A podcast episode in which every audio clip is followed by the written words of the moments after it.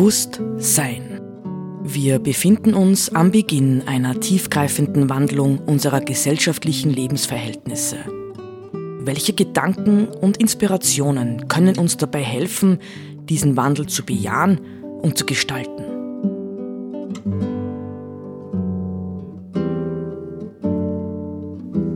Eine Sendung von Roland Steidl.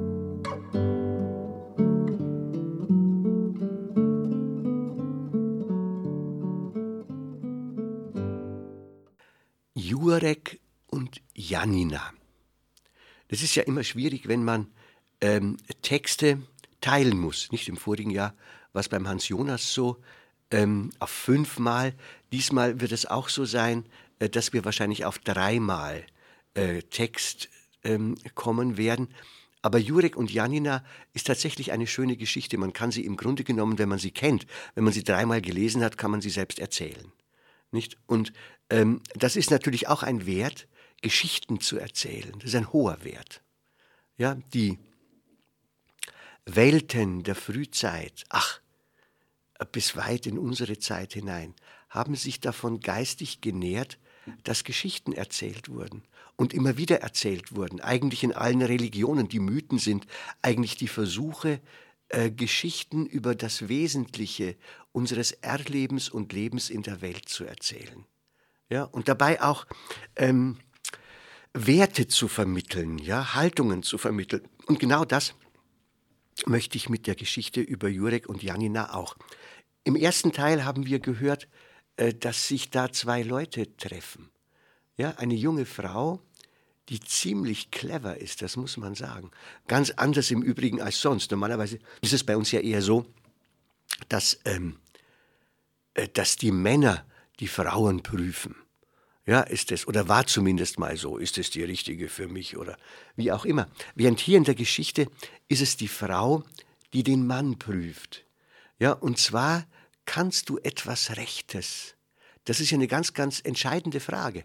Ja, wenn heute Menschen einander begegnen, ähm, äh, fragen zu können, kannst du eigentlich etwas Rechtes?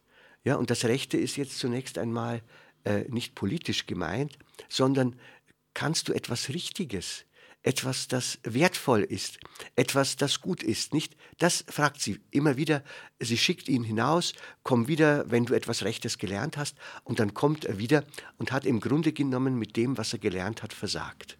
In ihren Augen. Nicht zuerst war er ähm, beim Bergmann, äh, Gold und Silber suchen und war ganz stolz über den Reichtum, mit dem er zurückkam. Und sie hat schnurstracks gesagt, bitte vergiss das, ja. Das ist nichts Rechtes, was du da gelernt hast. Und dann bei den Soldaten, ja, zu kämpfen und um das eigene Leben äh, sich zu bemühen und, und äh, dann äh, Beute auszuteilen und wieder mit Beute nach Hause zu kommen. Auch das ist in Janinas Augen, ja, in den Augen des Weiblichen nicht das Rechte gewesen. Ja, das waren die beiden ersten Teile und jetzt nähern wir uns oder sind wir eigentlich schon beim dritten Teil und der dritte Teil, der hat wieder drei Unterteile.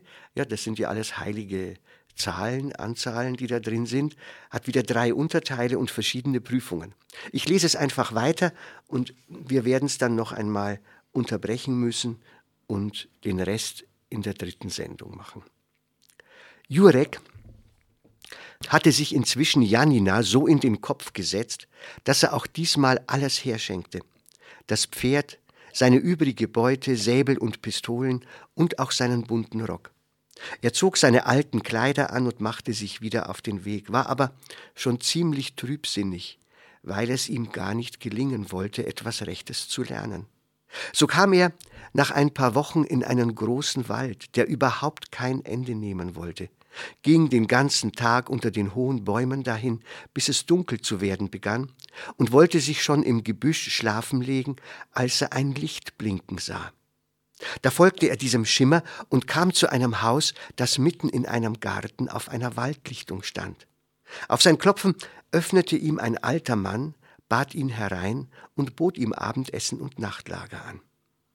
Als sie dann ein wenig später am Tisch beieinander saßen und das Abendbrot verzehrten, fragte der Alte, äh, Kannst du mir sagen, warum ein junger Bursche wie du ein so betrübtes Gesicht macht? Da erzählte ihm Jurek, wie es ihm ergangen war. und dass es ihm nicht gelingen wollte, etwas Rechtes zu lernen, mit dem seine Janina zufrieden war. Bleib ein Jahr bei mir, sagte der Alte, dann will ich dir schon was Rechtes beibringen. Was äh, betreibst denn du für ein Handwerk? fragte Jurek. Moch, alles Mögliche, antwortete der Alte. Na, wenn dieser Mann alles Mögliche kann, dachte Jurek, dann wird schon auch für mich etwas Rechtes dabei sein und nahm den Vorschlag an. Als er am anderen Morgen in seiner Schlafkammer aufwachte, schien es Jurek, als habe er in der Nacht von Janina geträumt. Aber er konnte sich nicht mehr genau an diesen Traum erinnern. Da er jedoch bei dem Bergmann und unter den Soldaten nie von Janina geträumt hatte, meinte er, es hier schon richtig getroffen zu haben. Nach dem Frühstück sagte der Alte zu ihm, Komm mit mir in meine Werkstatt, damit ich dir eine Arbeit gebe. Er führte ihn in eine Stube, die eher wie ein Studierzimmer als wie eine Werkstatt aussah. Rings an den Wänden standen in Regalen unzählige Bücher und dazwischen lagen allerlei farbige Steine, Muscheln und Schneckenhäuser, Nüsse und sonderbar geformte Wurzeln. Der Alte nahm einen silbrig grauen, schiefrigen Stein von einem Wandbord, gab ihn Jurek und dazu ein paar beinerne Stichel und Messerchen und sagte, mitten in diesem Stein steckt ein dunkelroter Granat.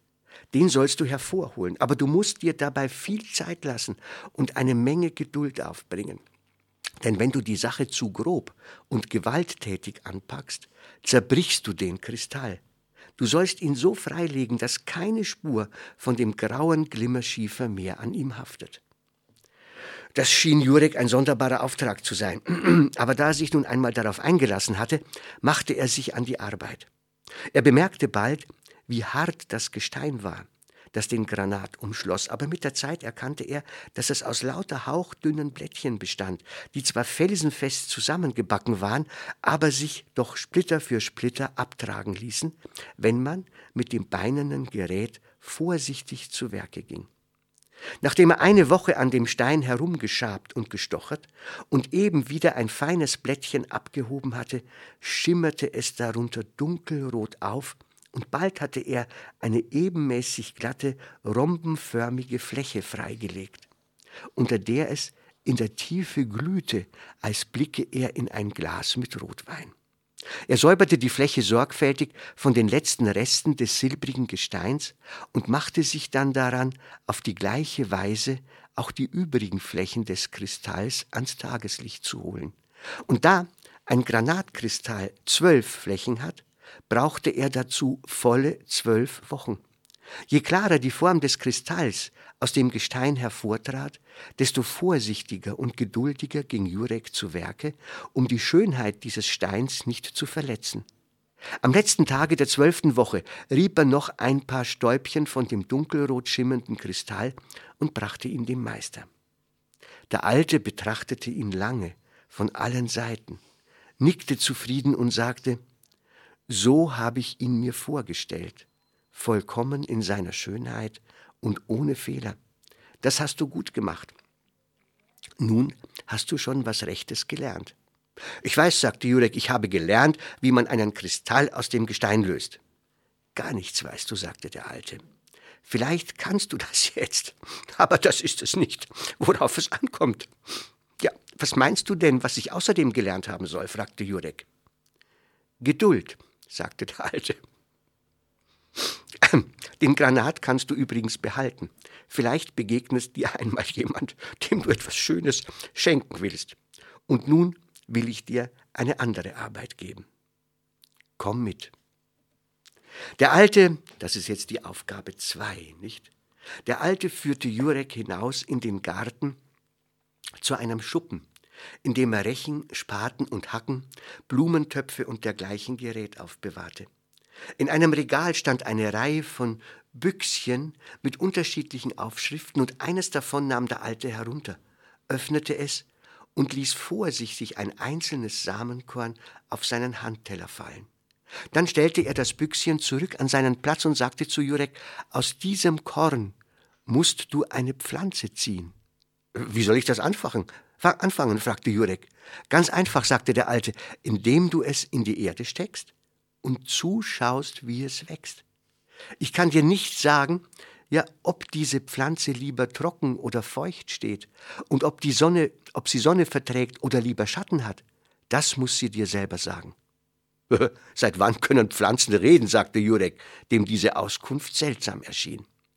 Sie haben ihre eigene Sprache, sagte der Alte, und die musst du lernen, indem du genau zuschaust, wie es deiner Pflanze geht. Und dann ließ er ihn allein. Jurek suchte sich einen Blumentopf heraus, legte unten einen Scherben auf das Loch und füllte den Topf mit guter schwarzer Gartenerde. Dann steckte er das Samenkorn mitten hinein, goss ein bisschen Wasser darauf und wartete.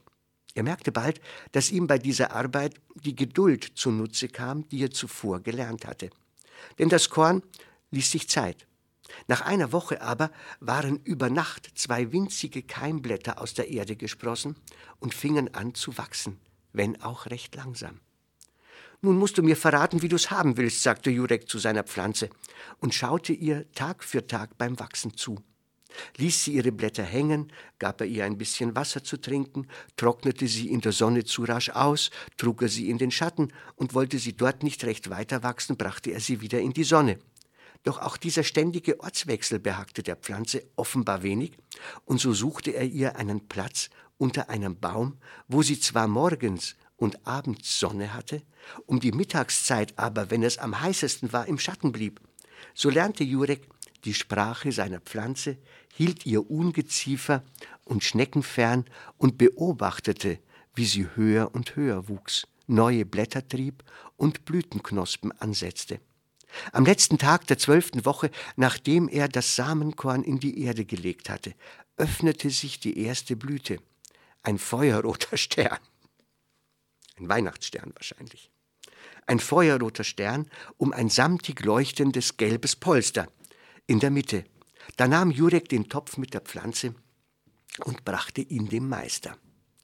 Der Alte betrachtete den blühenden Stock genau, nickte zufrieden und sagte, so hab ich mir vorgestellt, dass sie blüht, vollkommen in ihrer Schönheit und ohne Fehler. Das hast du gut gemacht. Nun hast du schon wieder etwas Rechtes gelernt. Du meinst wohl, ich habe jetzt gelernt, wie man eine Pflanze aufzieht? fragte Jurek. Du weißt noch immer nicht genug, sagte der Alte. Vielleicht verstehst du dich jetzt ein bisschen aufs Pflanzen, aber das ist es nicht, worauf es ankommt.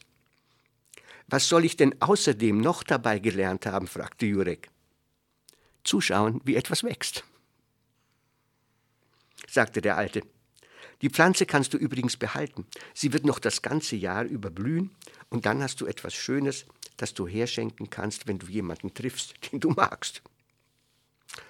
Und nun will ich dir eine dritte Arbeit geben. Komm mit. Das lesen wir in der nächsten Sendung weiter.